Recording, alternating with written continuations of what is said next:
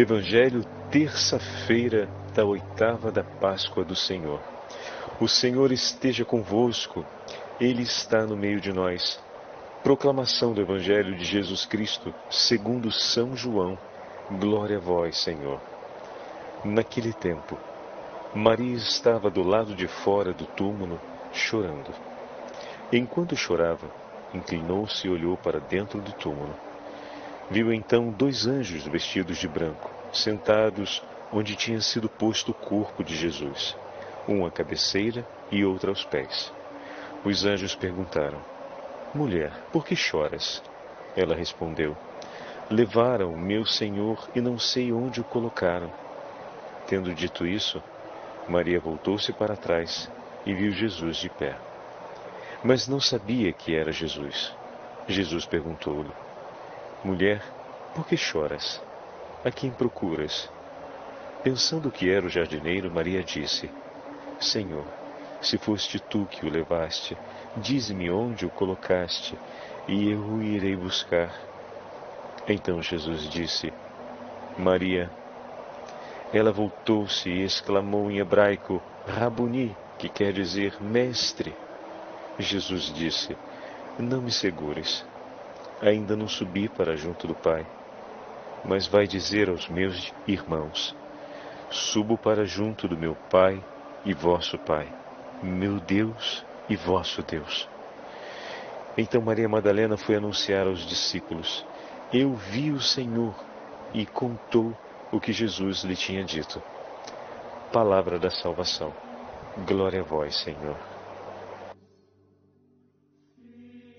Terça-feira da oitava da Páscoa do Senhor, em nome do Pai, do Filho e do Espírito Santo. Amém.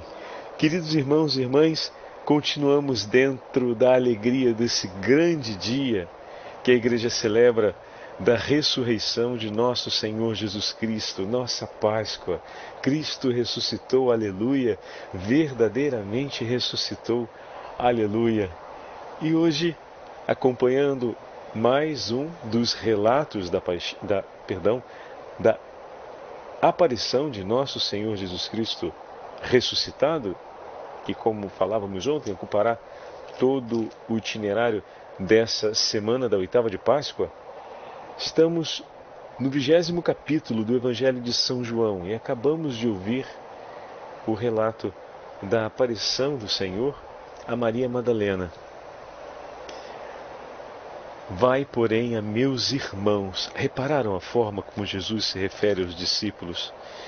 Como São João coloca de maneira muito clara a aliança de amor declarada e realizada em Cristo.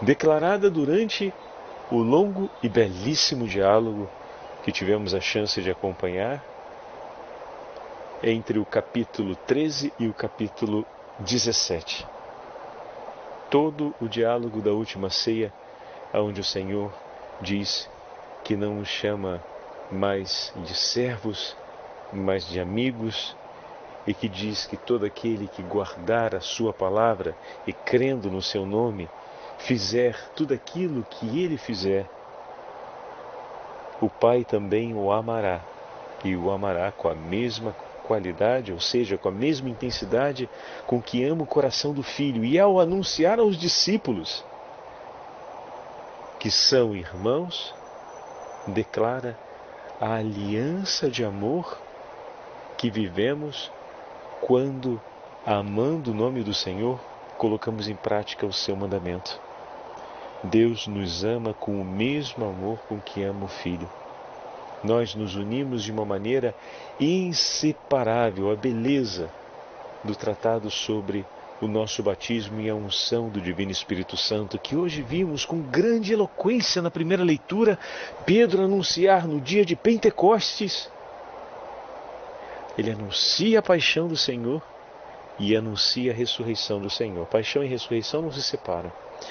O anúncio de Pedro é forte, não apenas a consciência mas é forte também a alma de todos aqueles que ouviram, porque trazendo em seu discurso todo o conteúdo da revelação do Deus vivo de Israel, entrega diante dos homens a possibilidade de, proclamando e crendo no nome de Jesus, abraçarem a graça contida na aliança realizada pela paixão, morte e ressurreição do Senhor. Essa aliança que foi entregue a mim e a ti. Nós somos filhos de Deus. Eu tenho Deus por Pai, que me ama com tanto afeto, que entrega por mim céus e terra. Vê, meus irmãos, quando líamos a parábola lá atrás do homem que, descobrindo no campo um tesouro, vai e vende tudo que tem e compra aquele campo para possuir aquele tesouro, ou então um colecionador de pérolas que, quando encontra a pérola preciosa, vende tudo para possuir aquela pérola, meditávamos essa parábola a partir daquele ensinamento do Senhor, onde o nosso coração assumia a atitude do personagem da parábola. E a pérola era a palavra de Deus, era o Evangelho, a boa nova do Evangelho. Descobristes um tesouro, vai. Hoje podemos olhar essa parábola à luz da ressurreição com a delicadeza, obviamente, porque não é que Deus descobre, Deus desde toda a eternidade viu-nos e amou-nos, desejou-nos conhece a cada um de nós e seu amor sempre se manteve fiel. Mas podemos dizer que o Senhor, quando olhou para ti, sua pérola preciosa, entregou tudo para que você pudesse estar eternamente em Suas mãos. Um Deus que está decidido a não te perder Oh, meu irmão e minha irmã, quantas vezes nossos pés errantes seguem o ímpeto do coração na estrada da vida e caminhamos por caminhos obscuros, tenebrosos, assustados por aquilo que fazemos, desejamos ou que já vivemos. Em alguns momentos provamos até mesmo uma parcela de desespero. Mas eis que a Páscoa do Senhor mostra quão grande é o amor de Deus por nós. E outra vez, fazendo memória por obra do Espírito Santo desse amor infinito de Deus por nós, tem a chance de dizer: Perdoai-me, Senhor, pois eu quero, espero, confio no teu amor. Salva-me e o Senhor imediatamente vem em nosso socorro, porque nos ama infinitamente. Um amor que não vai estabelecer em momento nenhum uma razão ou uma justificativa para te perder.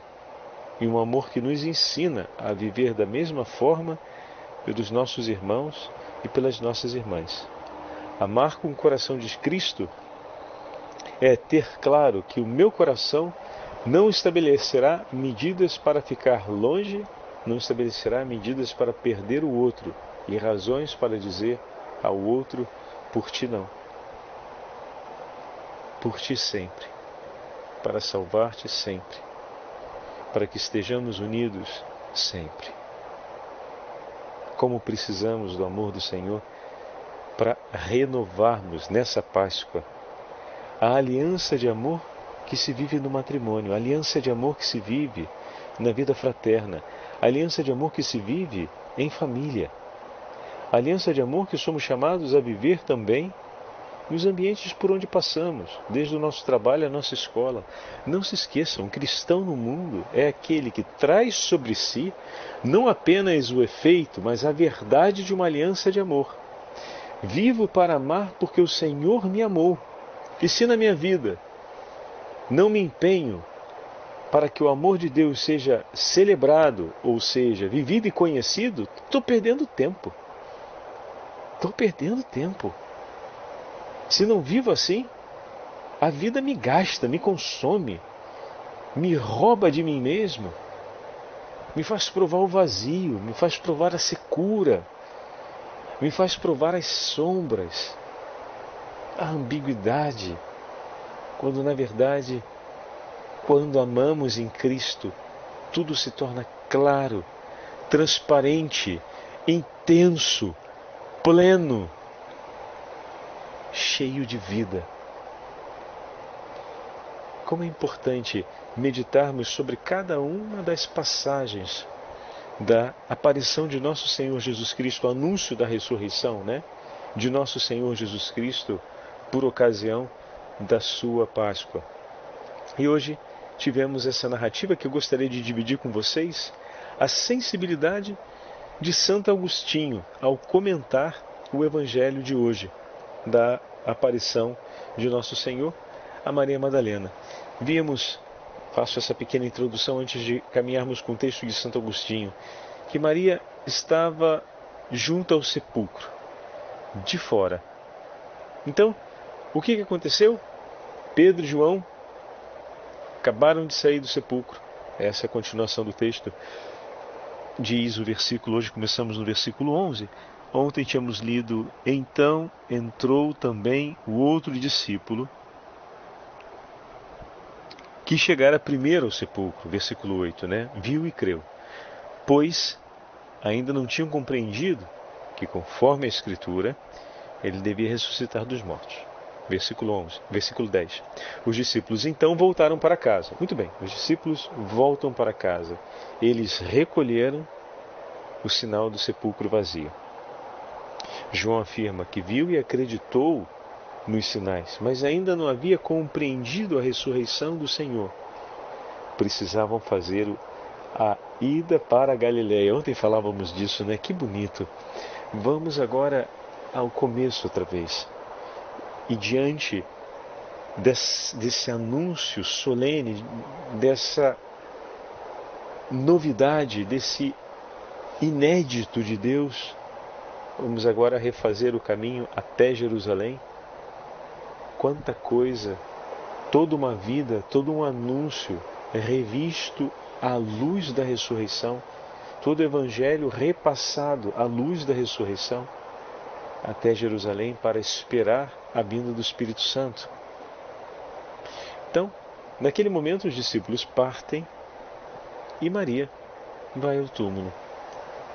A delicadeza e ao mesmo tempo a dor memorial de Maria Madalena pela perda do seu mestre, pela perda do seu Senhor.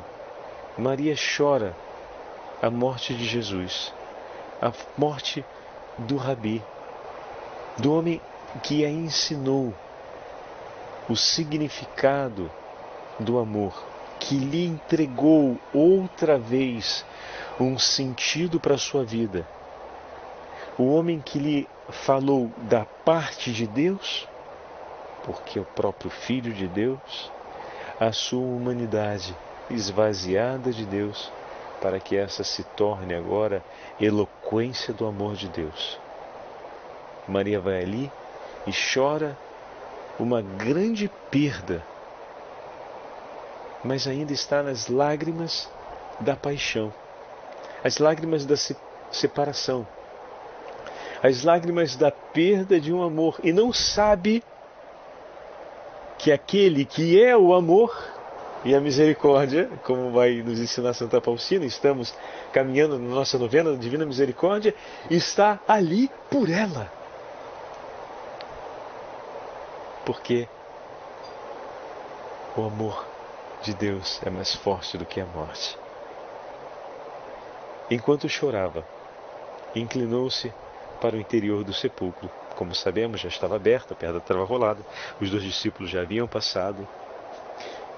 E não o viu vazio, o viu com dois anjos vestidos de branco, sentado no lugar onde colocaram o corpo de Jesus, uma cabeceira e outra aos pés. O sepulcro de Jesus não era um lugar tão grande, é bem pequenininho, o lugar é baixinho, é pequeno, né? Grande era o espaço onde ficou o corpo do Senhor, porque o Senhor estima-se, segundo os estudos do Santo Sudário, que tinha por volta de 1,82m. Era um homem de boa estatura. Né? Então, ela olha e vê aqueles dois homens que estão sentados ali. E eles dirigem a ela a frase: Mulher, por que choras? E pede a ela as razões de sua dor. As reconhecem em sua dignidade e pede as razões de sua dor. E ela diz: como no livro do Cântico dos Cânticos, é muito emocionante esse momento do diálogo de João. Levaram o meu Senhor, levaram o meu amado. Oh, onde está o meu amado? Pergunta a esposa do Cântico dos Cânticos aos guardas que vigiam a cidade. Não sei aonde o colocaram, não sei para onde o levaram, mas o meu coração vela e chora de amor por ele. O meu coração está impregnado do meu amado, mas o meu amado eu não vejo. O meu coração deseja o meu amado. O meu coração é a memória viva do meu amado. O meu coração sente a presença do meu amado, porque amando ele se faz viva em mim. Mas eu não posso tê-lo, porque levaram de mim e na continuação do livro do Cântico dos Cânticos, se pergunta: mas em que o seu amado é maior ou melhor do que os outros homens? Eles intimam ela a responder, e ela começa a dizer todo o encanto do seu amado. E com essas palavras mostra o quanto o seu amor vela e vigia pela vinda do seu amado. E finalmente, depois, o amado aparece, ele faz uma declaração de amor dizendo o quanto o seu coração a deseja. E ela diz então, no final: Eu sou do meu amado e o meu amado é meu. És minha. Responde o amado e ela diz: E eu sou toda tua. Belíssimo, belíssimo, belíssimo. Assim a alma amada por Deus, o deseja continuamente. Maria, em meio às dores, sob, sob o peso da dor da separação, o seu coração vela. As nossas dores, meus irmãos, nos levam a fazer memória do amor de Jesus por nós. O choro de Maria será consolado, enxugado, confortado pela ressurreição do Senhor. O choro que outrora não conhecia a ressurreição era um choro, um choro que vela e que anuncia um amor que não morre com a morte, mas que espera a vida que o sustente. E Cristo, agora ressuscitado, confirma esse amor e o qualifica para que seja mais forte do que a morte. Maria chora sobre as dores da perda daquele que é o seu amado. Chora as dores que estão sob a sua vida, pois ela acompanhou tudo aquilo. Por isso a pergunta: eu e vocês que já conhecemos a ressurreição, que já vivemos a luz da ressurreição de Cristo, nos momentos difíceis, nos momentos da cruz, o nosso choro diante das dores da vida nos levam à memória do amor da nossa alma pelo nosso amado Senhor. E na hora dessa memória, o nosso coração consegue declarar: Estás vivo, meu Senhor, escondido aos meus olhos, mas vivo, e em meio a essa dor, eu zelarei e vigiarei a tua chegada.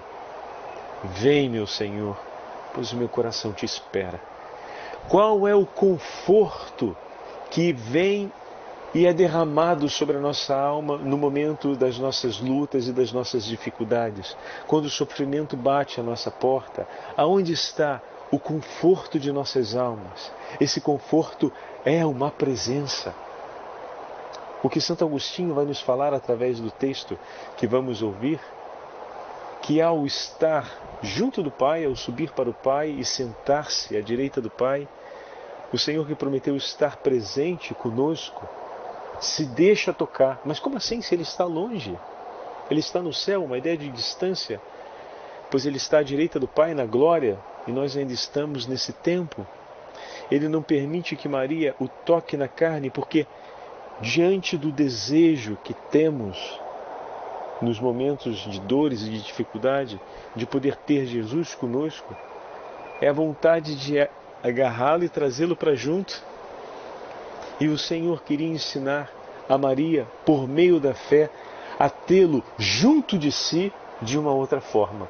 Não segurando-lhe os pés, ou agarrando-lhe a túnica e dizendo: Você não vai lugar nenhum, não, vai ficar aqui. Tem um outro modo de dizer a alma devota, a alma que vive a graça do batismo, de dizer e de sentir realmente o Senhor que se faz presente. E como nos ensina Santo Afonso, por exemplo, a alma virtuosa na fé sempre comove o coração de Deus e incita o desejo de sua presença. Olha que maravilha! E Santo Agostinho vai dizer que o Senhor quer ensinar a Maria a estar presente por meio da fé, a tocá-lo, a buscá-lo, a tê-lo consigo por meio da fé. E nós, por meio da fé, meus irmãos, temos o Senhor na Santa Eucaristia. Temos o Senhor na oração silenciosa do nosso coração. Temos o Senhor através de todos os meios e modos que estive partilhando ontem, que já partilhamos em todos, em tantos outros momentos da nossa vida. Por meio da fé, o Senhor está no meio de nós. Ou como no rito antigo, e com o teu espírito. Escreve Santo Agostinho comentando o diálogo entre Jesus e Maria Madalena no Evangelho de hoje. Não me detenhas, porque ainda não subi para o Pai. Que quer dizer isso? que quer dizer isto? Que tocamos melhor a Jesus através da fé do que através da carne. Tocar a Cristo pela fé é tocá-lo com toda a verdade, é tocá-lo tocando em seu coração. Foi assim com Maria que sofria de, ah, foi assim, perdão, foi assim com a mulher a hemorroísa que sofria de perdas de sangue, que naquele caminho, apertado em meio à multidão, em Cafarnaum, aproximou-se de Cristo cheia de fé e tocou-lhe no manto. E o Senhor, comprimido pela multidão, só foi tocado por essa mulher, porque ela acreditou. Quem me tocou, não da sensibilidade de suas vestes, ou da multidão que o apertava. Quem me tocou o coração? Pois senti uma força que saía de mim. E podemos dizer, meus irmãos, senti o meu coração que ardia de amor por alguém que me tocou. E como fala Santo Agostinho, e como ela lhe tocou? Lhe tocou pela fé, porque acreditando, estendeu suas mãos e tocou ao Senhor tocou a sua veste, mas com a fé tocou-lhe o coração. Belíssimo, belíssimo. Voltando ao texto. Hoje, meus irmãos, Jesus está no céu.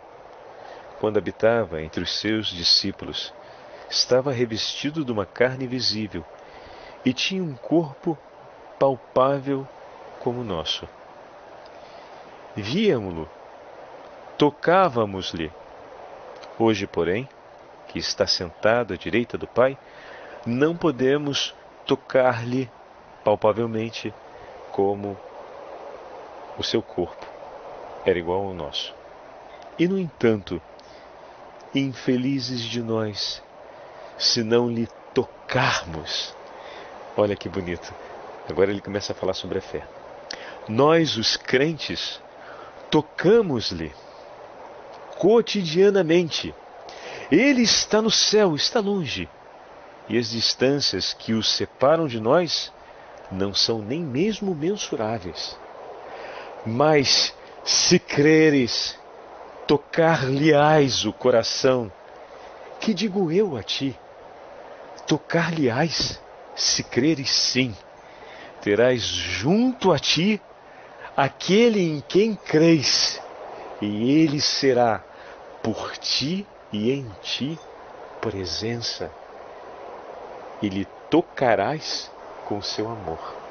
Tu tocas o coração com a fé e ele toca o teu coração com seu amor. Nossa, é de arrepiar. Maria procurava-o morto e não acreditava que ele havia de ressuscitar, pois as dores ofuscavam o amor presente em seu coração. Levaram o meu Senhor e não sei onde o puseram, respondeu ela, enquanto chorava por um homem. Não me detenhas, porque ainda não subi para o Pai, respondeu-lhe Jesus. Se me tocares antes de eu ir para o Pai, não verás em mim senão um homem. E que te dará essa fé? Deixa-me subir para o Pai. Eu nunca o deixei, Maria, mas agora subirei até ele por ti. Se acreditares que sou igual ao Pai. Nosso Senhor Jesus Cristo não deixou o Pai quando desceu de junto dele, e quando voltou a subir de junto de nós, também não nos abandonou. Porque quando ascendeu para ir sentar-se à direita do Pai, disse a seus discípulos: Eu estarei sempre convosco até o fim dos tempos. E desse modo, sentando-se à direita do Pai, leva consigo um coração como o nosso, que se deixa tocar pela fé. Renovai, Senhor, a cada dia o vigor da nossa fé, para que possamos sentir o palpitar do seu coração e o nosso coração possa transbordar do seu divino amor. O Senhor esteja convosco, Ele está no meio de nós, pela intercessão de Santa Maria Madalena, pela intercessão dos santos apóstolos do Senhor e da Santíssima Mãe de Deus Abençoe-vos o Deus Todo-Poderoso, Pai, Filho e Espírito Santo. Amém.